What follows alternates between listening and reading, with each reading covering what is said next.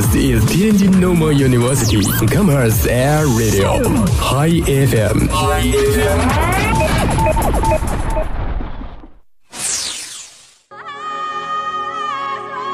从青藏高原的布达拉宫，到呼伦贝尔的广袤草原，从热情洋溢的巴塞罗那，浪漫繁华的法国巴黎，无论路过哪座城市，我们都需放慢脚步，敞开心扉。去感受这里的温度、气候，感知擦肩而过的人群、人群、大街小巷的故事、故事，还有每一处从未领略的风景，记录每一段美好的瞬间。耳朵想旅行，品味不一样的风景，感悟不一样的人生。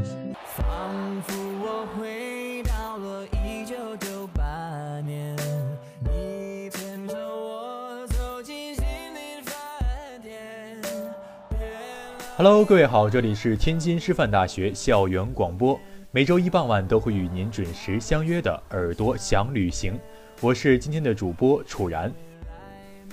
现在呢，已经开学两周了，可能有些同学还有一些不适应。在放假这段时间，估计也有很多同学和朋友、家人一起去旅行。在寒假呢，楚然也和家人一起去了一趟南京。那么今天伴随着王力宏的《南京南京》。和大家一起走进这个江苏省的省会城市南京。说到南京，大家可能会想到南京大屠杀、总统府。南京一直被誉为六朝古都，可以说是经历了沧桑的洗礼。不论是六朝的兴衰，还是近代抗争，都在这里有迹可循。在保留了曲折历史的同时呢，现代化都市的灿烂文明，也让南京这座依山傍水的历史名城更加独具魅力。那么我们先来说说这座城市的现代气息。现在南京新添了不少的现代化建筑，新奇的外观和前卫的设计为整个城市注入了新的活力。对于我们现在年轻人来说呢，旅行拍照是一个非常重要的事儿。今天呢，楚然就给大家安利几个网红拍照地。第一个，保利大剧院。南京的保利大剧院是知名设计师扎哈的作品。优美的外形弧线和方正有趣的窗格解释了现代艺术，是南京的新地标，也是各大演出的承办地。保利大剧院的外观颇具科技感，亮白的色调让整个建筑染上了一层冷淡风。馆外的线条加上有趣的结构，折射出阴影变换，拍出来的照片充满了艺术气息。和剧场外部截然不同，剧场里采用了金黄色的装饰。古典黄的色调让整个场馆显得格外的富丽堂皇，密密麻麻的小灯照亮了舞台的各个角落，搭配着暗黄，使剧场充满了浪漫的格调。这里呢，建议大家在剧场外拍照可以选择纯色的衣服，简单的白色连衣裙像是和纯白色的建筑融为一体，有一种非常和谐的美感。此外，如果是搭配纯黑的 T 恤，也是一种非常好的选择。和背景色彩形成一种视觉上的反差，人像会更加的突出。第二个，先锋书店，大家也知道，在战争年代，重庆、南京有很多的防空洞，而先锋书店就是由防空洞改建的。它的店门隐藏在坡道的尽头，几乎很难想象这扇又小又不起眼的门后面有三千多平米的空间。里面包含了新书和独立的二手书籍区、阅读区、纪念品区和咖啡馆，许多难得一见的孤本都可以在这里寻找到。如今，先锋书店在南京已有多家分店，是不少南京人眼中的文化符号。据说，先锋书店的老板信教，所以在店内放置了两个十字架，一枚挂在墙上，旁边的灯将其打亮，四周的音响轻声地放着唱诗般的歌谣。至于另一枚十字架，上面刻着奥地利诗人特拉克尔的诗句《大地上的异乡人》，这个意思就是人的精神永远在寻觅一个地方。好的书店应该是读书人的精神家园。也正是先锋书店把读书看成一件很神圣的事情，这两枚十字架才频频上镜，成为爱拍族不可错过的一处亮点。在先锋书店，写字和读书是同等重要的事情，因此在店内悬挂着上百张明信片也不足为奇，上面留下不同的人经历过的故事，或悲伤，或欢喜，引来不少文艺的旅行者驻足留影。先锋书店的另一个特别之处在于，明信片货架上有一块专门为赫本留下的区域，许多经典电影中的赫本重现在此。店内书籍封面色彩迥异，尺寸也大小不一。成千上万的书密密麻麻地堆在书台上，是拍照的好背景。我们可以站在十字架前调大光圈，一张别具一格的文艺人像照就诞生了。其实不仅是店内，书店门口的墙壁也是一个不错的拍照地。夜灯下，小灯泡亮起，爬山虎的枝叶垂在墙面上，就算不看镜头，也可以拍出美照一张。最后一个，浦口火车站。浦口火车站是中国近现代的重要地标建筑，这里曾留下不少的经典故事，比如朱自清的《背影》中，父亲在车站送别；毛泽东在此送留法学生去上海。同时，因为车站的民国风貌，有不少影视剧在此取景，像《情深深雨蒙蒙》里依萍送书桓参军，和《金粉世家》中冷清秋离开上海的场景都拍摄于此。如今在浦口火车站能看到的东西都是历史的见证，不论怎么拍都有一种复古的情怀在其中。随便和一个柜子合影就是一张文艺范儿十足的照片。和车站一样老旧的，除了那些老物件，还有几辆废弃的火车。在车厢附近拍出来的照片，工业风十足，可以迅速把人拉回旧时代。因为这里的建筑十分老旧，墙壁、换票窗口、月台、座椅都被岁月蒙上了一层灰色，所以红色衣服的穿搭是特别棒的选择，能够在多种暗色调中突出我们的人像。其实除了单人照，福口火车站也非常适合多人拍照。我们可以一群人站在火车车厢前，摆出各种鬼马的姿势。可以说这里啊是不少南京毕业旅行的游客不可错过的拍照圣地。推荐了一些现代的拍照地点，现在让我们来感受一下六朝古都的山水成林。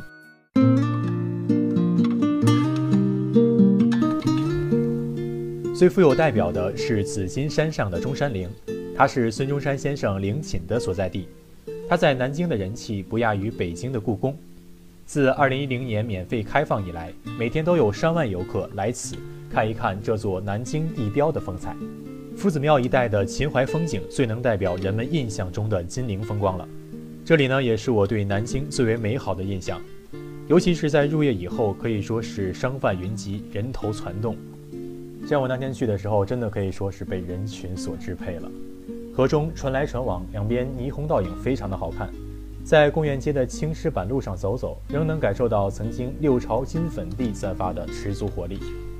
秦淮河旁边的夫子庙是深受游客欢迎的祭孔祈福之地，游客可以在大成殿外悬挂几只祈福牌，以求学业上的进步。与之一巷之隔的江南贡院，则是中国最大的科举考场，我们也可以在这里一睹百年前的考场模样。秦淮灯会主要集中在每年春节至元宵节期间举行，像主播就有幸看到了灯会，真的是非常的漂亮。在这里非常推荐大家做一下画舫。画舫是行驶在秦淮河上的特色游船。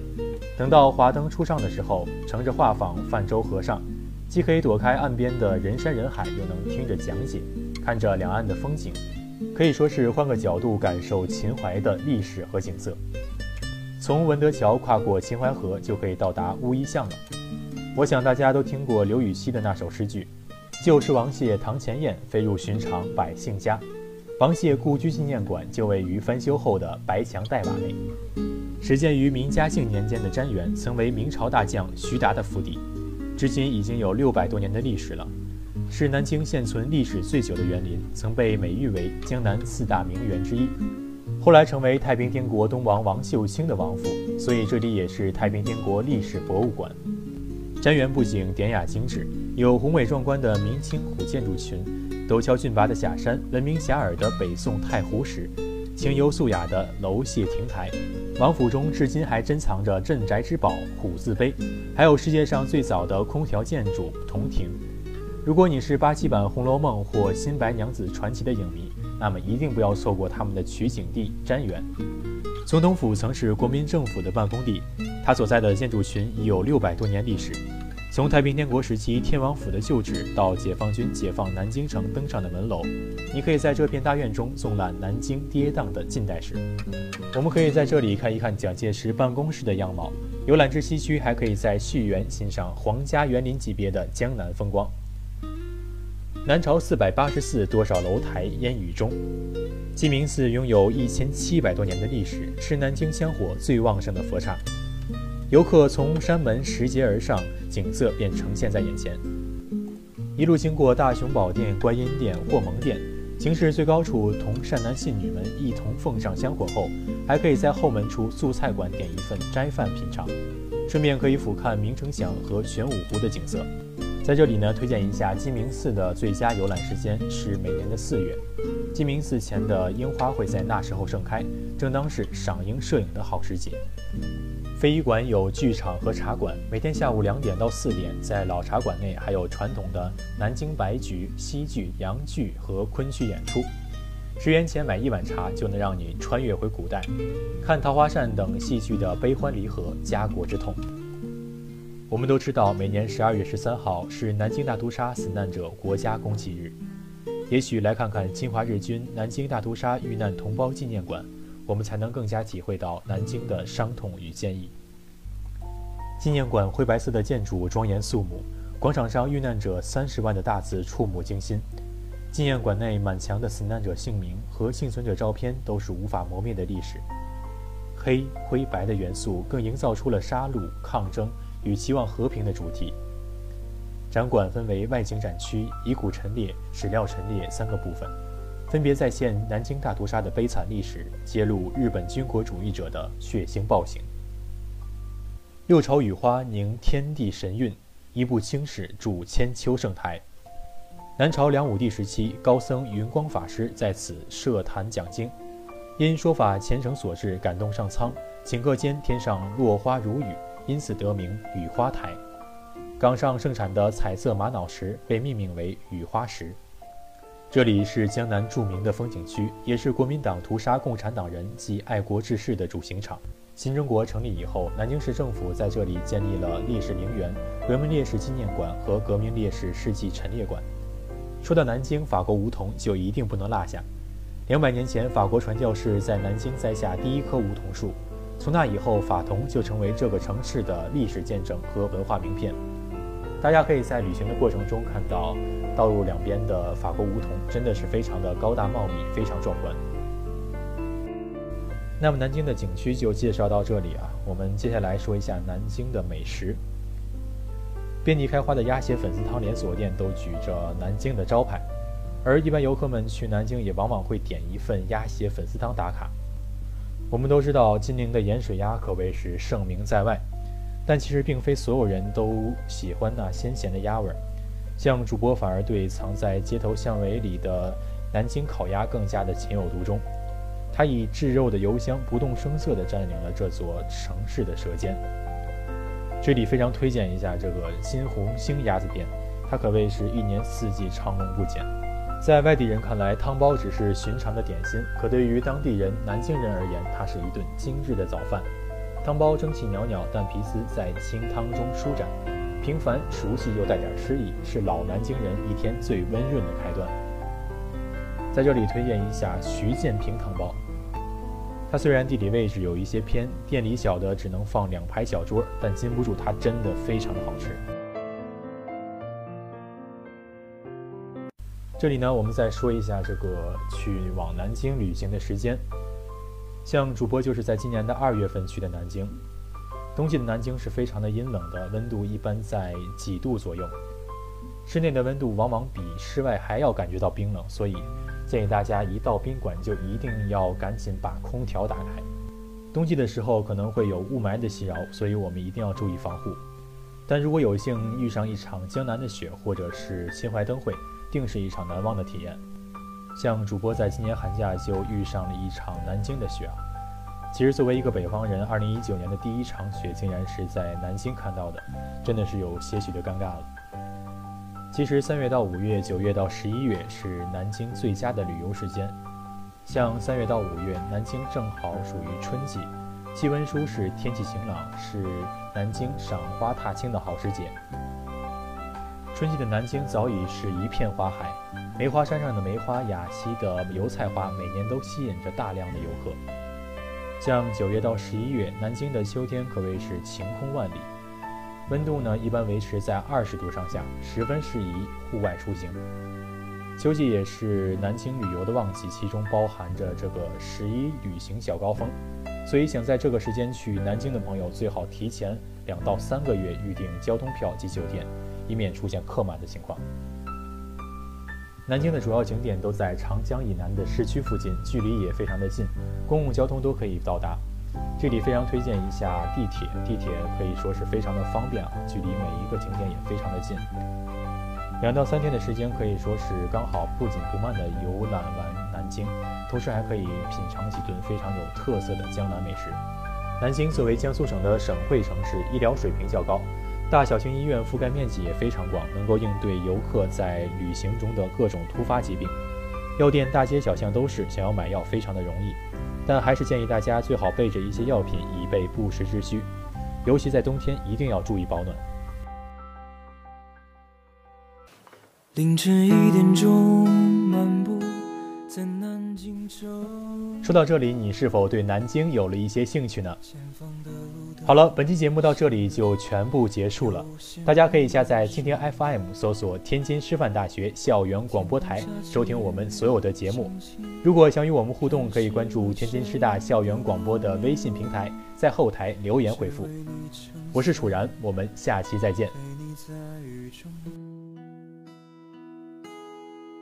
我想念一个人，所以漫无目的的走。也许寒冷会麻木我的一些感动。你现在好吗？是否留起了长发？爱情顺利吗？婚礼是否快到了？很想写首歌陪伴你，哪怕有一天我离去。可惜你不知道我在爱着你，想要忘记你的眼睛，因为我已决定放弃。做你的过路人是我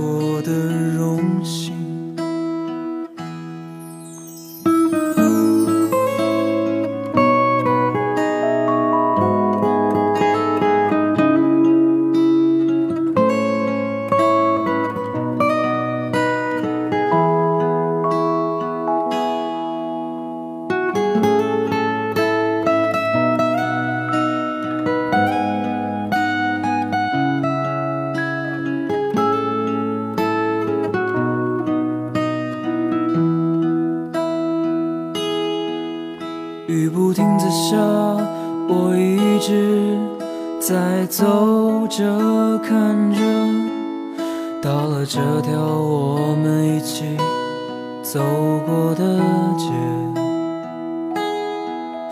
我不敢环顾四周，因为怕舍不得走。我想为你撑伞，陪你在雨中。我想念一个人。